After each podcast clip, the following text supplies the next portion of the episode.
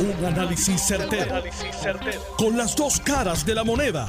Donde los que saben no tienen miedo a venir. tienen miedo a venir. Esto es el podcast de Análisis 630 con Enrique Quique Cruz.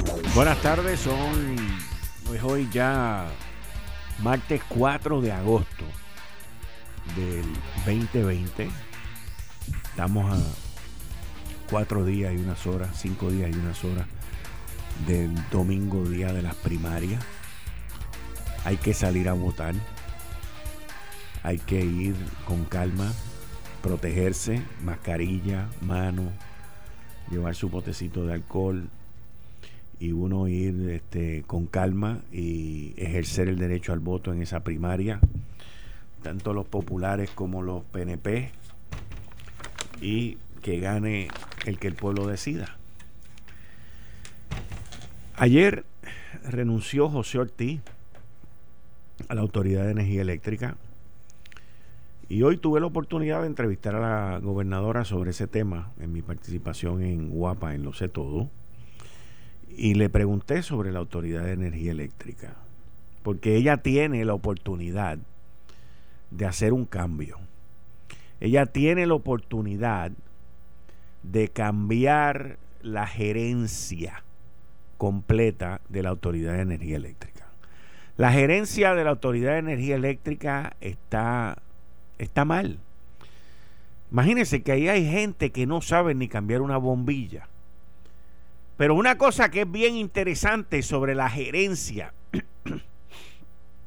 es que muchos de los que aspiran a sustituir a José Ortiz y coger ascenso y todo eso, los que le gustan los Mustang y todo ese tipo de cosas. Y le gusta amenazar también. Y los que son peloteros y todo ese tipo de función. Mi hermano, de frente le dicen a la gobernadora que están con ella y de espalda recogen chavo por otro candidato. ¡Wow! A la verdad que ustedes son unos bárbaros. Por eso es que la autoridad está como está porque no hay principio, no hay valor de ética, no, no hay nada, no hay nada. Es una cosa impresionante, es una cosa impresionante, impresionante. No hay nada malo con recoger dinero para otro candidato. Lo que hay malo es decirle a tu jefe, a tu líder máximo, la gobernadora Wanda Vázquez, estoy contigo, lo que usted diga, y le hacen fundraiser y toda esa cuestión, y por el lado se van y hacen otros también. Oye, eso está bien para los galleros, pero ustedes son un poquito más que eso. Pero por eso es que la autoridad está como está. Y José Ortiz, pues hoy no está en la autoridad. No porque le estaba haciendo fundraiser a otro. Esos son otros 20 pesos. Pero los que están debajo de él, todos esos tipos, cacho, están todos embarrados, embarrados, con nombre, apellido y con todo. Para que lo sepan, los tengo a los cinco. Pero va a haber otro cambio en el gabinete de la gobernadora. Ya yo no, no tengo duda de que el próximo que se va antes de cualquier cambio que vaya a haber en el gobierno, en mi opinión, es el secretario del Departamento de Seguridad Pública, Pedro Janer. ¿Y por qué yo digo que Pedro Janer se va? Se va por dos razones. Bueno, vamos a decir que son tres razones. Número uno, la gobernadora ya no tiene confianza en él, no confía en él. Eso está ya requete machacado. Número dos, la carta que bajó de FEMA, escrita por Thomas Van Essen, con fecha del 14 de julio, culpa directamente a Pedro Janer de todo el desmadre que hay ahí. Y en adición a eso, le dice a la gobernadora directamente, ustedes no están preparados, ustedes no han hecho lo que tienen que hacer, el negociado de manejo de emergencia no se puede seguir reportando al Departamento de Seguridad, se deben de reportar directamente a usted. Y le tira los 20 a Pedro Janet. Esa es la segunda razón. La tercera razón es que la gobernadora somete un proyecto para separar al negociado de ciencia forense del Departamento de Seguridad Pública y ya es voz populi que Pedro Janer esté en contra de ese proyecto y ha ido a cabildear en contra del proyecto. Un proyecto sometido por su jefa, a menos que él tenga la bendición de la gobernadora Wanda Vázquez de hacer eso, pues entonces la gobernadora tendría que explicar la doble vara y el cum si cum. Y yo vi a la gobernadora hoy y eso no fue lo que ella dijo y explicó allí. Ella apoya ese proyecto, ella entiende, entiende que el negociado de ciencias forenses debe estar aparte, como lo está pidiendo la doctora María Contes Miller. Y la doctora ha puesto un ultimátum. Eh, hay, hay, líderes políticos que no les gusta funcionar con un ultimátum. Pues que si quiere que se vaya. No, no es que si quiere que se vaya. Es que la doctora no se puede ir. La doctora es uno de esos casos raros de servidores públicos que entró y arregló y resolvió lo que estaba pasando en el negociado de ciencia forense. Cuando allí habían miles de personas, de familiares, que no podían reclamar a sus seres queridos que habían fallecido, esta señora entró, nombrada por Wanda Vázquez, esta señora entró y resolvió el problema en 30 días, señores. En 30 días. Por lo tanto, cuando tú tienes un servidor como esta señora y esta señora te pide algo y tú la complaces y tú la apoyas, pues entonces el Partido Nuevo Progresista, que es el partido que está en poder, debe de obviar cualquier otra obstrucción que hay en el camino y dejar que eso se, se haga, que eso suceda. Y de una vez deberían de enmendar ese proyecto y sacar al negociado de manejo de emergencia como lo ha pedido FEMA también. Y como yo entiendo que la gobernadora también entiende que el negociado de manejo de emergencia debe estar fuera. Vamos a estar claros y vamos a decir las cosas como son, como yo las he dicho aquí desde el primer día cuando tuve ah, cuando estuve con el licenciado Orona frente a mí, que me mintió, me mintió cuando estuvo frente a mí. Y le dije que eso del Departamento de Seguridad Pública era un paquete y que eso no iba a funcionar. Es como si lo estuviera viendo ahora. Se lo dije de frente. Y él se fue por Jurutungo abajo, que eso era lo mejor que había, al igual que los demás. La ley del Departamento de Seguridad Pública es una idea, fue un plan que en la ejecución tampoco funcionó. Y no funciona ni la policía de Puerto Rico debería de estar ahí, ni manejo de emergencia debería de estar ahí, y mucho menos debería de estar ciencia forense. Es un disparate. Y yo tuve la oportunidad de decírselo aquí de frente a Orona cuando vino a defender esa, esa ley en este programa. Y me sigo reiterando que es un disparate. Es un disparate también porque la gente, a excepción de mi gran amigo que estuvo ahí por, desde el principio, pesquera, y a él se le hizo difícil, a él se le hizo prácticamente imposible echar eso hacia adelante. No tenía ni el dinero para habilitar unas oficinas. Ese es el problema. Tú no puedes hacer un invento como ese, así a lo de eso mismo de re. Exacto. ¿A lo qué? A, a los rabos R, para no decirlo como es. Porque no tienen los recursos, eso no se puede hacer. Además, aquí no existe la gente con el conocimiento ni la capacidad para entender que el secretario del Departamento de Seguridad Pública no es el que manda, él es un coordinador. Él no es, él es el que se, él trabaja. Si es un huracán, y es el negociado de manejo de emergencia quien está a cargo, el secretario de Seguridad Pública lo que hace es ser facilitador para que Nino Correa pueda hacer su trabajo o el del negociado de manejo de emergencia o de ciencias forenses puedan hacer, la agencia que tiene la emergencia es la que manda, es la que está a cargo, no es el maldito secretario. No lo es.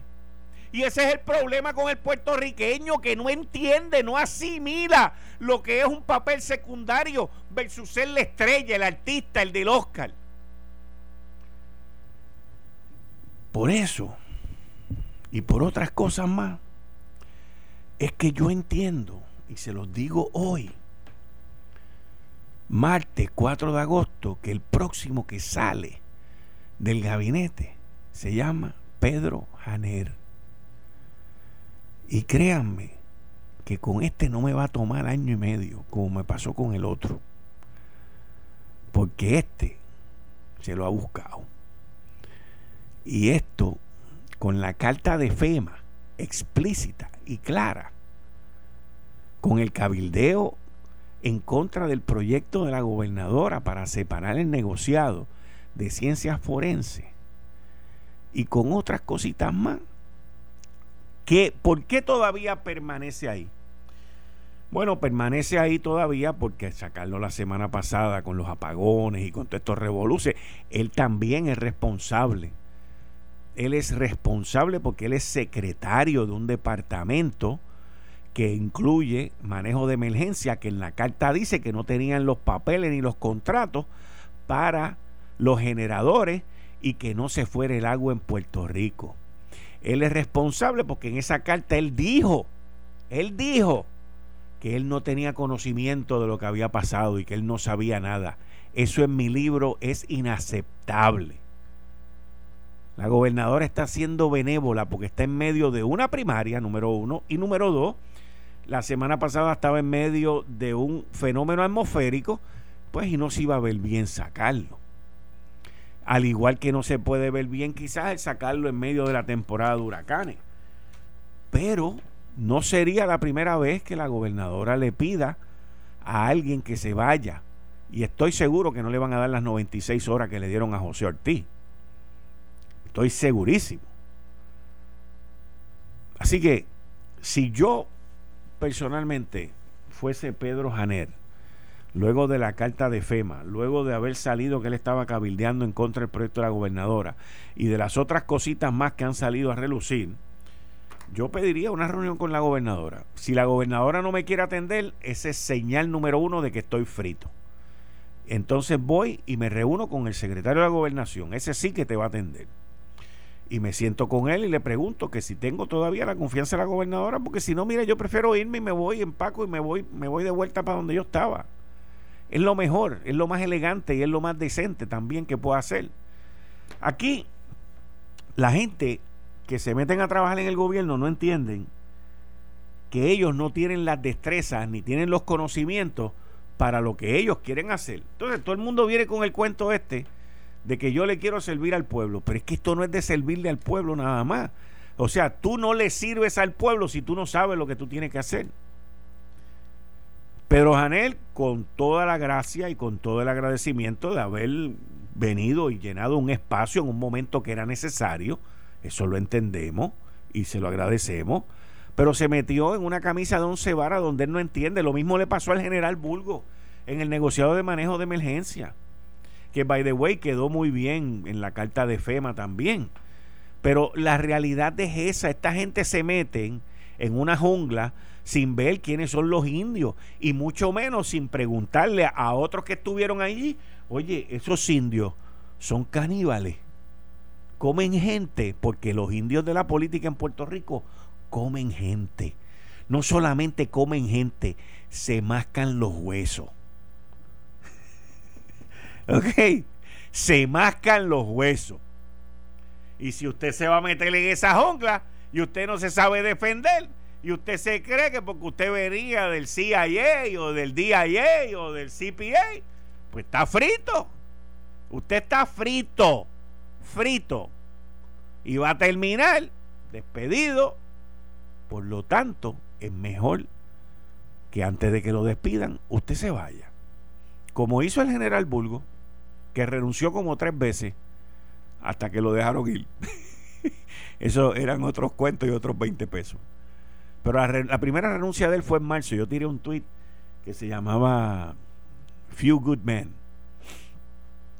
Y después cambió. Y después cambió. Y después sometió otra renuncia y cambió. Y hasta la última que le dijeron, ok, ya te puedes ir. Pero la realidad es que el gobierno no está hecho para todo el mundo.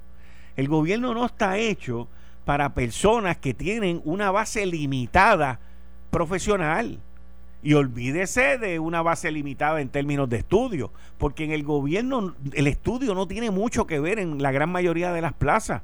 Sí tiene que ver el que tú reconozcas cuáles son tus debilidades, cuáles son tus fortalezas y te codees alrededor de gente que sean más duros que tú en las materias donde tú eres débil. Ese fue el error que cometió el renunciante Ricardo Rosselló, que no se puso alrededor de él, no se codió de gente que supiera más que él en, otros, en otras ramas. Y entonces, ¿qué pasa? Él siempre era el más inteligente, él siempre era el cheche de la película, porque se rodeó, se rodeó de una partida de, de nenes ineptos que no sabían, no tenían experiencia.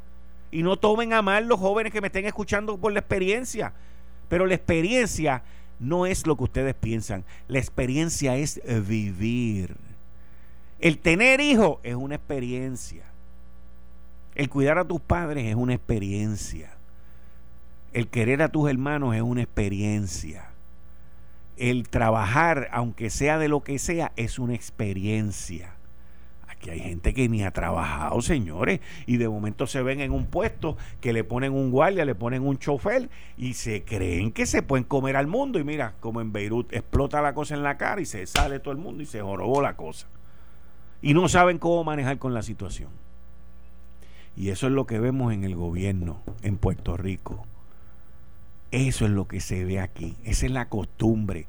Ese es el modelo. Y por eso es que fracasamos. Porque ponemos gente que no saben. Ponemos gente que se ríen. Ponemos gente que son chistosas. Ponemos gente que nos meten en busto y nos hacen cuentos.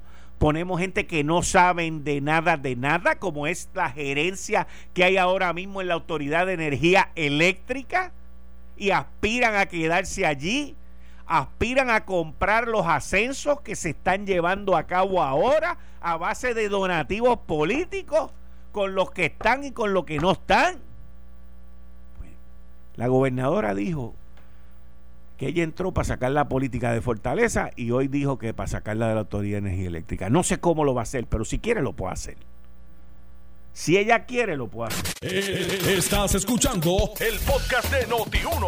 Análisis 630 con Enrique Quique Cruz. Uno vivía aquí en Puerto Rico. Buenas tardes, John Mott. Bienvenido a Análisis 630. Eh, buenas tardes, Quique.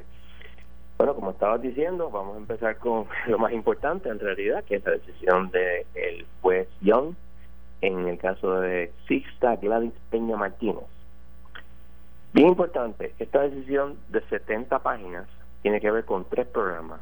SSI, que ya se había decidido en Baello, eh, SNAP, que es los cupones, y el um, tipo D, que ayuda a personas incapacitadas y envejecientes para sus medicinas. Esto es bien importante. Tan importante como, por ejemplo, en la página 13, el juez dice en términos de los cupones, ahora mismo hay 640 un poquito más de 644 mil personas recibiendo. Si en los estados, si estuviéramos usando la ley federal completa, estaríamos recibiendo 1.140.000 personas. Casi el doble. Y eso es bien, bien, bien, bien importante. Voy a, voy a hacer un, un paréntesis antes de llegar a análisis, porque quiero mandarle más sentido pésame a la familia del doctor Carlos Colón de Alma, eh, querido amigo y colaborador, eh, a su esposa eh, Aida y a su hija Alina, que va a ser ahora eh, odontóloga. Este, lo siento mucho, él era una persona especial y lo vamos a extrañar muchísimo. Bueno, pues vamos, show must go on. Ya. Show must go on, así que vamos, ok, esta decisión es importantísima, pero hay que ponerla en su contexto. No hace mucho, el caso, el, primer circuito decidió va a ello. El primer circuito dice, tú no puedes discriminar contra los puertorriqueños que viven en Puerto Rico en el SSI, que es el suplemento Social Security. La opinión es muy importante y el, el, el gobierno de Estados Unidos no pidió rehearing en bank. Yo pensé que lo iban a hacer. ¿No pidió qué? En bank Rehearing in bank lo que quiere decir es que todo el tribunal, todos los jueces activos del tribunal van a ver el caso, en vez de los tres que solamente lo ven, pero no hicieron eso. Yo estoy envuelto en un caso que tiene que ver con todo esto y voy a entrar más en... ¿Y, qué, ¿y qué hicieron? ¿Hicieron algo? esa es, eso es lo que voy a explicar. Ah, Ellos tenían, bajo las reglas tradicionales, hasta julio 9. Junio ¿Qué pasa? El Tribunal Supremo de Estados Unidos extendió el término por el COVID hasta septiembre 7. Así que no sabremos hasta septiembre 7 si el gobierno federal va a pedir un horario al Supremo. Aquí hay consideraciones políticas envueltas. Si tú pides en septiembre 7 un horario, tú le estás diciendo a todos los puertorriqueños allá en Florida que es un contentious state en términos de la elección. Mira, negro, este, yo voy a jorobar a todos tus familiares allá en Puerto Rico. Y eso no va a caer bien. Por otro lado, esto está y que se extiende. Antes de la decisión de Peña, el, a un tribunal en Guam adoptó la doctrina del primer circuito y dijo lo mismo, tú no puedes discriminar contra personas de Guam porque viven en Guam. Entonces, viene Peña Martínez. Aquí es importante lo siguiente. Estos son el, el juez fue punto por punto, programa por programa y dijo por qué esto era inconstitucional bajo el estándar más leñente para la ley, que es lo que se llama rational basis. Rational basis es si tú tienes una base racional, un chipito ahí de que puede ser, pues está bien, válido. Pero hizo un análisis, como te dije, 70 páginas sobre ese asunto. Esto es un injunction a nivel de todo Puerto Rico. O sea que los Estados Unidos, sin injunction, cuando el injunction empieza a funcionar, eh, no va a poder discriminar contra los puertorriqueños en esos tres programas que te acabo de decir. ¿Por qué digo cuando cuando empiece, porque hay un el injunction no va a entrar a, a, funcionar, excepto para los demandantes en particular, hasta dentro de 60 días. El gobierno de Estados Unidos pidió 60 días para, para bregar con eso. Asumo que está decidiendo qué es lo que va a hacer. Después de esos 60 días entra el injunction. Si ellos van a apelar, lo cual tienen un derecho, a diferencia de un certiorario que es discrecional, lo da el Supremo si le da la gana o no, la apelación al primer circuito es automática, es por derecho, mientras obviamente cumpla con todas las cosas que tiene que cumplir. Entonces, ¿qué pasa? Una vez el, injunction empieza eh, en vigor, el, el gobierno federal puede pedirle al tribunal, mira, deténlo en lo que yo apelo. Si el tribunal de instancia le dice no, puede ir al circuito y despedir lo mismo. Sea que estamos hablando que si hay una apelación sería el, el notice of appeal se radicaría en 90 días y intenta esperar en lo que el, tribunal decide, porque estaríamos hablando de un año. Y, y cada una de estas cosas, como son dos programas que no estaban incluidos en más ellos, se tiene que analizar articularmente. Hoy, sobre la decisión salió ayer, hoy, en el caso que yo estoy envuelto, donde yo estoy variando con o cuestionando lo mismo, pero el programa de Medicaid y un programa poco conocido en Puerto Rico se llama State Children's Health Insurance Program. Pues eso, eh, en ese ese caso estaba detenido por lo de Baello. Estaba esperando que Baello iba a ser el gobierno de Estados Unidos. Y hoy el juez Help emitió una orden que tenemos que suplementar los bills en cuenta del 25 de septiembre. Obviamente el juez va a emitir una opinión pronto, en octubre asumo. Okay. Yo no puedo yo espero que sea a favor mío, obviamente, en favor de, de, todos los puertorriqueños, pero no sabemos. Pero definitivamente él quiere mover esto rápido y tiene razón, ¿okay? porque mientras más casos suban por el pipeline, por programas diferentes, porque vuelvo insisto, el, el, el caso del primer circuito solamente sobre un programa y hay que ir uno a uno para poder impugnarlo. Y mientras más programas se impugnen, mejor todavía. Y en términos, por ejemplo, del Medicaid, en términos de lo que dice el GAO, el General Accounting Office, si Puerto Rico fuera parte de los Estados Unidos, como si fuera un estado, etcétera, en, el, en vez de gastarse el gobierno federal 400 millones en Medicaid, estaría gastando 2.1 billones de dólares. Estamos hablando de un montón, más de cuatro veces, más de cinco veces lo que se está gastando ahora mismo.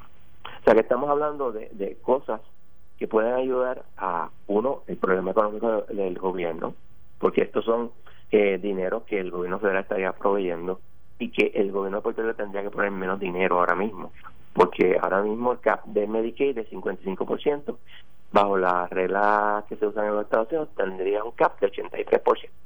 En otras palabras, en vez de pagar el 45% de todos los gastos, pagaría solamente el 17%.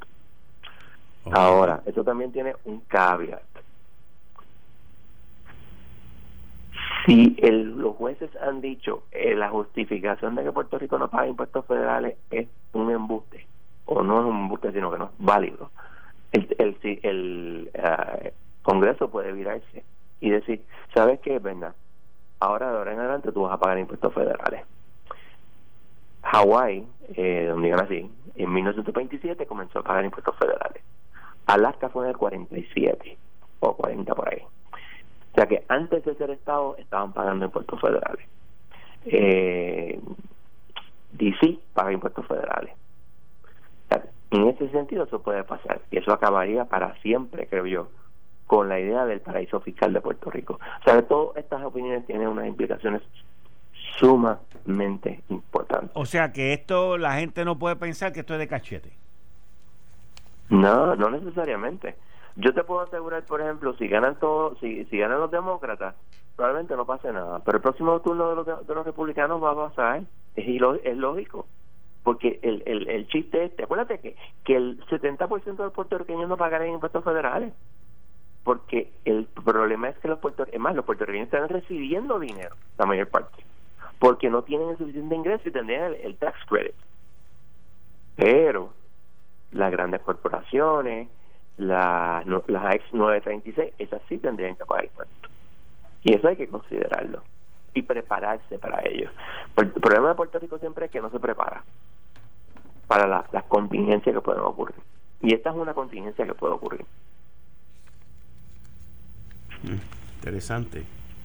Porque mucha gente ha estado pues celebrando la decisión del juez, pero yo creo que tú eres el primero que yo he escuchado que habla de las implicaciones eh, contributivas que esta decisión puede tener. Y son potenciales, no estoy diciendo No, está bien, pero, es posible que lo hagan. Sí, oye, el de cachete no es. O Exacto, estás diciendo, yo, yo el juez, eh, ¿cómo se llama? El guion establece, mira, se pudieron haber hecho otras cosas como reducir un proporcionalmente los programas para todo el resto, etcétera, etcétera, y él tiene razón tú puedes, puedes eh, todo esto puede tener la consecuencia de como el dinero es finito, entre comillas, pues pueden decir, mira, este no tenemos tanto chavos para darle a todo el mundo, que cada estado tiene que cobrar un poquito menos para darle a los puertorriqueños. Y eso puede molestar a los, a los, a los este, congresistas de cada, de cada estado. Y entonces va a puede venir un tipo de, no de venganza, decir, mira, yo pago impuestos federales, estos sinvergüenza cogen todo 100%, pero no pagan impuestos federales. No, no, no, que paguen ahora. Y eso puede pasar. Interesantísimo, interesantísimo. Oye, ¿ha habido algo más con la Junta? Sí, sí, sí. Este, ya hoy le dijeron 15 días para que explique cómo van a, tener los, eh, ¿cómo se llama esto? Los estados financieros auditados. Lo cual a mí no me dice mucho porque tú sabes aquí se basan eso por los nueve del sol. Uno. Dos, Ramón José Ramón González renunció. Efectivo el 31 de agosto, lo cual quiere decir que falta uno o porque renuncie o porque no sea renominado para que las cuatro personas que han sido mencionadas por el Wall Street Journal sean las personas que se pongan en eh, sean eh, miembros de la Junta lo cual crearía un problema porque tendría posiblemente tres conservadores más versus un liberal si es que eso se nombran a esas personas. Y eso es una cosa bien importante porque toda la cuestión del, del plan de ajuste está todo estancado y no sabemos si se cambia la, la composición de la Junta, que puede cambiar completamente, por cierto, pues podría cambiar la visión de la Junta en cuanto a la quiebra y todo eso. Y eso es algo que hay que considerar y los políticos puertorriqueños, por supuesto, ni lo piensan. No, no. Ven acá, entonces, eh, volviendo al caso del juez Young y de lo del seguro social suplementario, SNAP y las otras ayudas federales que él dictó dictaminó que no se podía discriminar por vivir aquí. ¿Cuál sería entonces el próximo paso? ¿Tendrían que esperar, este, o sea, ahí el gobierno federal tendría que apelar también? Bueno, el gobierno federal tiene dos opciones. El gobierno federal puede apelar o quedarse cruzado de brazos no hacer nada. Y dejar que yo creo que van a tratar de apelar, pero de la manera que se escrito va a ellos, no hay manera de que esta decisión no sea affirmed, o sea, sea confirmada. Lo único, obviamente, es que tienes que ir primero al circuito para poder entonces ir al Supremo. Ok. Ok. Y, y esos son, pues, who knows. Ok. Y aparte de, y aparte de vi, también que Argentina logró un acuerdo con los bonistas. Claro, no le convenía a nadie seguir una, litigación que iba a ser costosa. Fíjate que lo, lo, lo, que hemos visto desde Detroit es que los bonistas lo que quieren es que les paguen.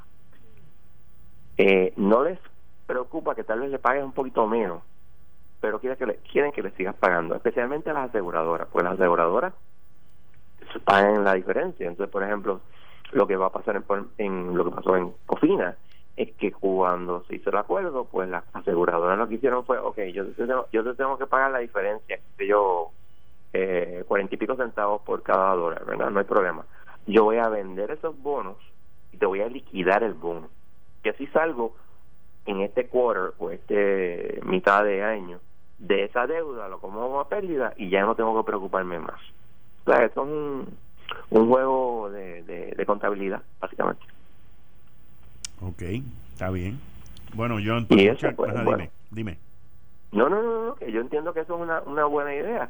Eh, no sabemos lo que va a pasar aquí, obviamente, en Puerto Rico, pero pues, vamos a ver, vamos a ver, porque esto es cambiante todos los días. Todos los días está pasando algo diferente y, y puede y puede ser ah, yo, yo, te he visto yo te he escuchado a ti comentar sobre sobre los nuevos miembros de la junta las tendencias que han visto y todo ese tipo de cosas. Y ahora con esta renuncia pues es otra vacante más. Claro, ¿Cómo, tú ves eso bueno vamos a mirarlo. Stiglitz es un liberal que ha dicho que hay que hay que perdonarle la pues, pues se va para el lado de los liberales y Interesantemente, yo creo que va a, va a romper con esa idea de que la Junta es unánime. él va, él es demasiado eh, outspoken. Pero eso es un potencial candidato, no necesariamente es el candidato. Exacto, exacto. Entonces tienes a, el otro lado, que es John Nixon, que fue jefe del presupuesto de dos estados, de Utah y de Detroit y tiene muy buena reputación y es un tipo conservador. Una cosa que me estuvo interesante, que también salió en la, vista de hoy, que él entiende que el gobierno hay que mirarlo y determinar qué es efectivamente lo que el gobierno tiene que hacer y cosas que no son del gobierno. Hoy, eh, nuestro amigo el doctor Biggs, con toda razón, le dijo al gobierno, pero, pero espérate, o sea, tú tienes ciento y pico de, de, agencias y tú dices que te ibas a consolidar en 44, no lo has hecho. ¿Qué pasa? Y es que los políticos no quieren hacerlo. Porque si tú vas a, consolidar lo quiere decir que aunque no sabes que este cantazo, eventualmente vas a reducir enormemente el gobierno y eso no les conviene porque ellos usan el poner sus panas en el gobierno para eh, pagarle los favores políticos y otros no vienen al caso. Entonces tienes a un señor eh, José Ortiz, digo, perdón, Javier Ortiz, que si es la persona que yo creo, es un conservador que de hecho ha escrito sobre Puerto Rico en en Fox en Fox y ha dicho que hay que ayudar a Puerto Rico, lo cual yo tengo entiendo que es, correcto y también que este Puerto Rico debe ser Estado. Y finalmente tenemos al almirante Brown que como militar y nombramiento de Trump no va a ser muy libre, que digamos nombramiento de Trump, tú sabes que él es el, el, coordinador de la ayuda de Puerto Rico. No sé qué ha hecho, pero este no creo que Trump lo haya nombrado porque era un liberal. Así que tienes 3 a 1. Está bien. Bueno, pues seguimos la semana que viene. John, muchas gracias. Muchas gracias a ti. Ahí ustedes escucharon al licenciado John Mott en la sección que tenemos todos los martes, Ley Promesa 630. Vamos ahora con el psicólogo, el doctor Abdiel Cruz Buenas tardes, psicólogo. Saludos. Buenas tardes, doctor. ¿Cómo está? Saludos, Quique. Muy bien, gracias a Dios. Aquí haciendo malabares para hacer el programa, pero gracias, gracias a Dios pudimos. Ok. Eh, tenemos un, tema extraordinario y voy a hacer la salvedad. Este tema tiene varias vertientes. Puede ser una interpretación sociológica. Me refiero a la pregunta de ayer porque a veces nos sentimos enyangotados. Yo le llamo eh, ¿por qué hay un sentido de inferioridad? Exacto, exacto. Sí, un sentido de inferioridad, eso es mismo. Sí, es un complejo de inferioridad, pero no quiero darle mucho matiz clínico porque tengo que elaborarlo, pero es importante que, que mi planteamiento parte de la premisa clínica. Yo no tengo nada que ver, ¿verdad?, desde otra perspectiva, ni de la perspectiva eh, política.